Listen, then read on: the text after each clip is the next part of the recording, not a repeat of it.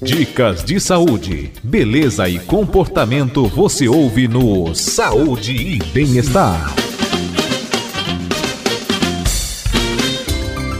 O Dia Mundial da Amamentação foi comemorado no último domingo, dia 1 de agosto, e a data escolhida pela Aliança Mundial de Ação Pró-Amamentação Inicialmente, essa data visava comemorar a Declaração de Inocente, que trata da necessidade do aleitamento materno no combate à mortalidade infantil, aprovada em 1 de agosto de 1990 pela Organização Mundial da Saúde.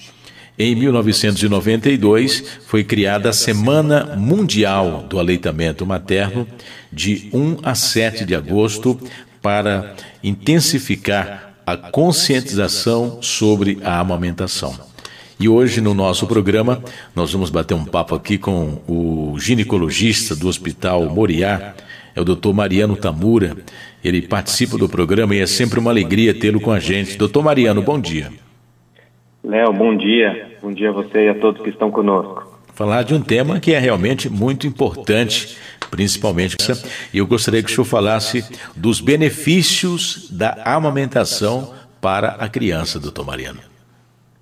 Bom, é, o leite materno, é, ele é o alimento natural para todos os bebês, ele é o alimento completo para todos os bebês até os seis meses de idade, ele já está sempre pronto para ser consumido, né? Então, realmente, e ele vem exercer diversos papéis aí, desde estreitar vínculo entre a mãe e o bebê, Sim. a trazer uma série de benefícios diretos para a criança, como ter todos os nutrientes, facilitar a digestão é, e diminuir cólicas também dessa criança, prevenir anemia, prevenir infecções bacterianas, prevenir diarreia, fortalecer o sistema imunológico, ajudar no desenvolvimento do sistema nervoso, prevenir no futuro obesidade, diabetes.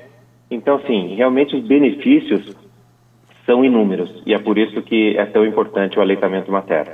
Agora, as mães devem mudar a dieta durante a amamentação? Ali o senhor falou até os seis meses. É, é elas devem incrementar com mais alguma coisa ou somente o leite materno, doutor? É, então, uh, até os seis meses, o leite materno pode ser um alimento exclusivo para os bebês alimento completo. Aí depois a introdução gradual de diversos alimentos, né? Ah, então aí se adaptando à nossa dieta.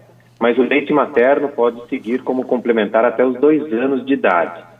Então realmente continua trazendo benefícios, continua trazendo anticorpos para os bebês também, por exemplo.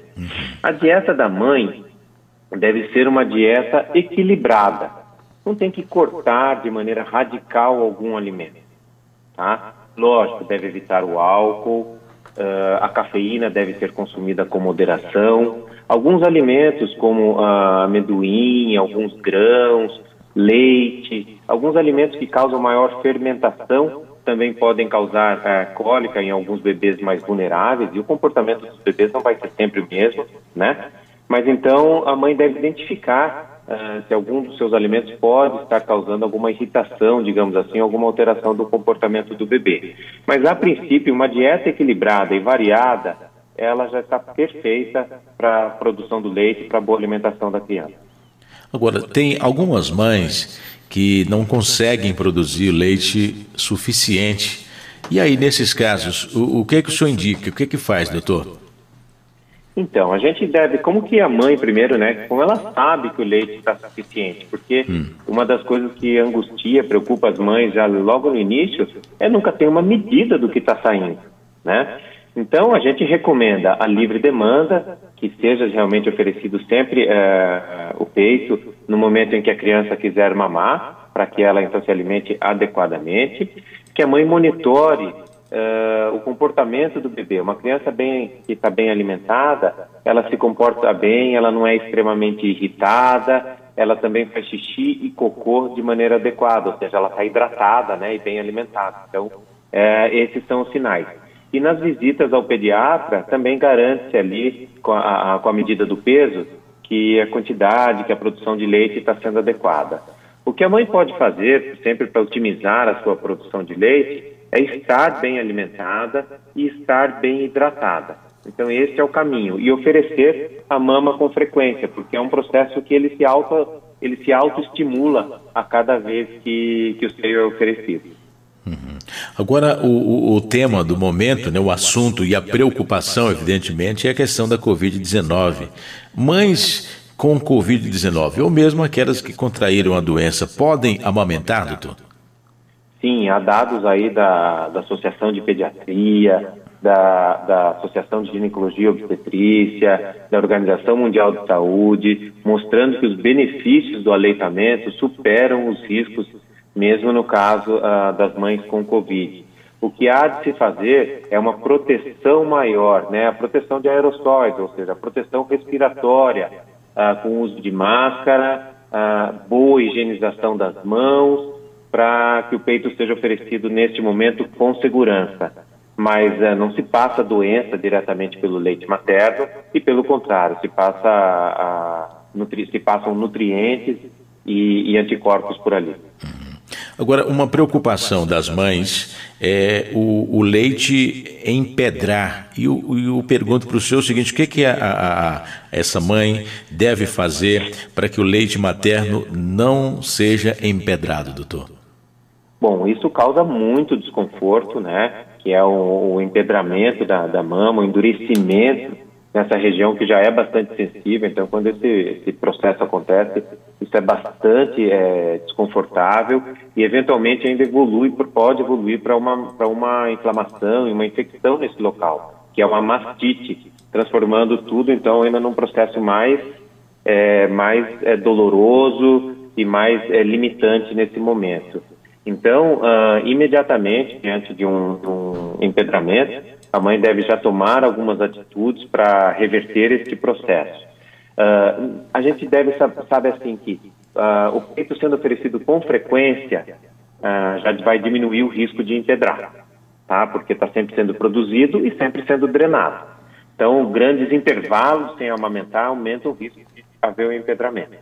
De qualquer maneira, se nós já tivermos diante de um quadro instalado, a gente recomenda o massageamento uh, dessa região empedrada, uh, recomenda que retire-se o leite, uh, seja por ordenha ou com o bebê mamando, e depois da amamentação pode fazer um pouco de frio no local, aplicação de gelo também para diminuir algum processo muito intenso ou processo inflamatório que esteja iniciando. Essas atitudes tomadas já logo de início costumam reverter o processo em questão de seis horas ou no máximo 12. Muito bem, estamos conversando com o doutor Mariano Tamura, ele é ginecologista do Hospital Moriá. Agora, e tem alguma técnica ou alguma dica é, para a mulher saber quando o leite está secando, doutor? Bom, é, isso é, é, muito legal, né? Porque no, enquanto no início do aleitamento a, a mãe sabe muito pouco do que está produzindo e tem certa insegurança, depois vai havendo um entrosamento natural entre a mãe e o bebê, do quanto é produzido, quanto é necessário, de acordo com o volume de amamentação, de acordo com a frequência do aleitamento, né? E as coisas vão indo de maneira é, natural e muito equilibrada. Então, passado, passadas aí as primeiras duas semanas, que são realmente difíceis, tá? Se a gente falar que isso é muito simples, não é verdade, que são difíceis de dedicação, de, de certa insegurança e superação, aí tudo tende a entrar nos eixos. Conforme a, o aleitamento evolui, os meses passam, os outros alimentos entram também, a necessidade do leite vai diminuindo por parte da criança e a produção vai naturalmente diminuindo, sem que haja a necessidade de qualquer medicamento para condicionar isso aí, ou sem que haja algum grande desconforto. E realmente o leite vai secando, a, a produção vai diminuindo, de acordo com, com a demanda, ou seja, de acordo com quanto o bebê suga, uh, assim se equilibra a produção do leite. Uhum. Agora, tem uma outra questão, que inclusive é pouco falada, que é a translactação no estímulo da amamentação. Eu gostaria que o senhor falasse acerca deste assunto, especialmente deste termo, translactação.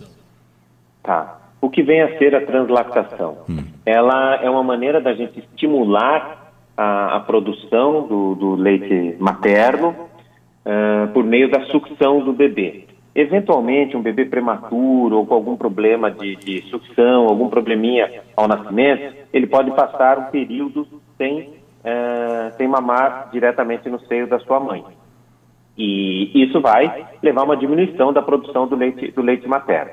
Então, o ideal é que a mãe retire o leite nesse período, às vezes retire para o próprio berçário ou algum banco de leite para que é, preparem esse leite deem ao bebê da, da, da maneira necessária, né? Ah, da maneira adequada, mas tão logo esse bebê volte a ter capacidade de sucção, a gente pode fazer uma conexão por meio de um, como um copinho onde o leite está e uma cânula que traz, é, é, que a gente acaba fixando ela com, com uma, uma fitinha, um micropore é, no mamilo, para que é, o, ao momento que o bebê sugue, faça então a apreensão do mamilo e a sucção, ele vem, tem o leite que vem dessa sonda, do copinho onde o leite está armazenado, mas também estimule as glândulas mamárias a produzirem e produzirem mais. Então é uma maneira de estimular e voltar ali a, a, a promover esse entrosamento entre a mãe e o bebê. Ok. Tem uma pergunta aqui do nosso ouvinte. É, em nossa geração é muito fácil ser alérgico a alguma coisa que comemos. Conseguimos detectar alergia no bebê através de algum alimento que a mãe tenha ingerido, doutor? Uh, sim, sim. A, a, a, monitorando as reações do bebê, né? monitorando o bem-estar, monitorando esse seu funcionamento intestinal, uma eventual diarreia, então, diante do, do, comportamento do bebê, a gente vai ver sempre procurar uma causa infecciosa, mas também uma outra causa que pode ser alérgica, por exemplo, né? E aí existem crianças, por exemplo, com alergia, para trazer um exemplo bem concreto para nós, né? Alergia ao leite de vaca. É o leite de vaca consumido pela mãe. Então, essa criança começa a ter é, reação ao leite materno, porque o leite de vaca, querendo ou não, ele passa algumas proteínas uh, para o leite materno e aí isso chega até a criança, né? E então, conforme uh, o bebê começa a, a expressar algumas reações, a mãe pode acabar ah, mudando os seus hábitos e deixando de consumir o leite de vaca. Esse é um dos exemplos assim bem concretos que nós temos e que funciona também para alguns outros alimentos. O, o doutor Mariano, quais são assim os principais fatores que podem contribuir para a mãe não produzir leite materno? Por exemplo, é, a criança quando nasce prematura é, é, tem alguma interferência na produção de, de, de leite por, é, é, ou não tem nada a ver?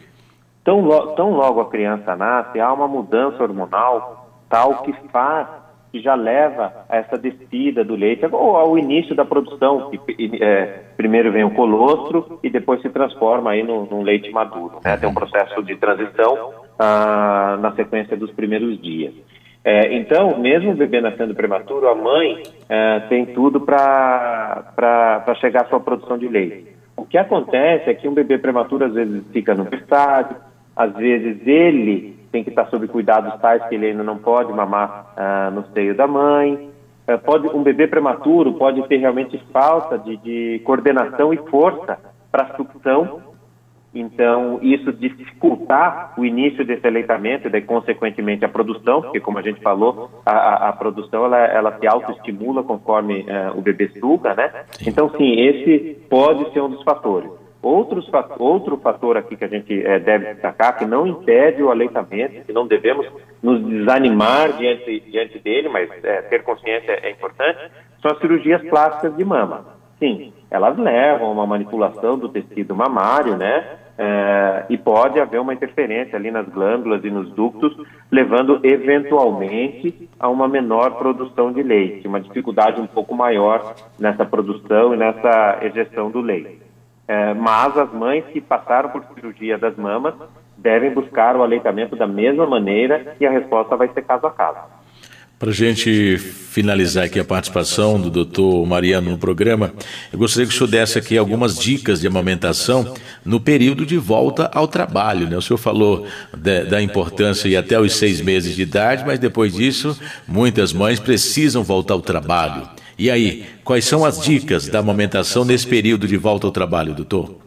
É verdade, é verdade. E, e, por vezes, na verdade, nós temos uma, uma licença assegurada no Brasil de maneira universal de 120 dias, né? Hum. E em algumas condições negocia-se ou junto com férias e tudo mais e chega a 180. Mas nós temos assegurado de maneira universal 120 dias, e é um período ainda muito importante após esses 120 dias, então, consegue um período muito importante para o aleitamento. Então, uh, a gente é, é, ótimo a situação de trabalho onde há como uma creche, onde há um local para deixar as crianças, para que a mãe saia em determinados horários e possa sair e oferecer o peito a, ao bebê. Então, essa seria uma situação ideal, manter a proximidade mãe e, e, e, e criança para promover o aleitamento. E quando isso não é possível, já não é mais possível, a mãe pode fazer a retirada de leite em algumas horas durante o seu dia e o armazenamento desse leite. Então, quando estão presentes, ela dá diretamente o peito e quando ela não está presente, pode ser oferecido ao seu bebê o leite materno que está que foi retirado e está armazenado em geladeira. Ele pode ficar numa geladeira comum por até 24 horas, né? E pode passar um tempo um pouco maior se for para um congelamento, por exemplo. Mas é, é, realmente mais uma adaptação e um esforço uh, pelo lado das mães. Tá certo.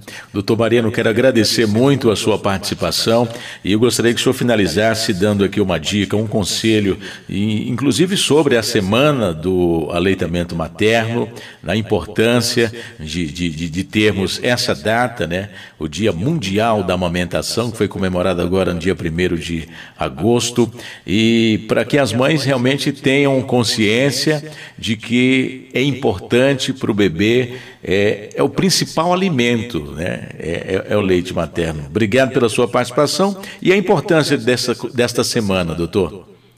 Então, olha, essa é uma semana mundial, realmente, de, de valorização, de, de, conscientização da importância do, do, aleitamento materno. No Brasil, nós temos que, é, este mês todo é chamado de agosto dourado, uh, para destacar essa questão da, do leite materno ser o padrão ouro de alimento. O que é o padrão ouro? É aquele alimento ideal é o melhor, é o que se tem de completo. Então, para a gente é, se esforçar sim, batalhar ao máximo, porque não é fácil, a gente só falar que o aleitamento é importante, tudo bem, mas uh, passar por isso, por essa, uh, esse processo, principalmente nas primeiras semanas, pode ser doloroso, pode ser cansativo e às vezes é um pouco angustiante ou com certa insegurança. Então, que as mães tenham força para passar por isso, que recebam apoio e ensinamento e educação para passar por isso, que já eh, se, eh, eh, se conscientizem a respeito da importância do aleitamento já durante a gravidez, para facilitar todo esse processo. E busquem sempre os apoios com, com a equipe de saúde. Tá, tá ok. Muito obrigado, um bom dia para o senhor. Ótimo dia.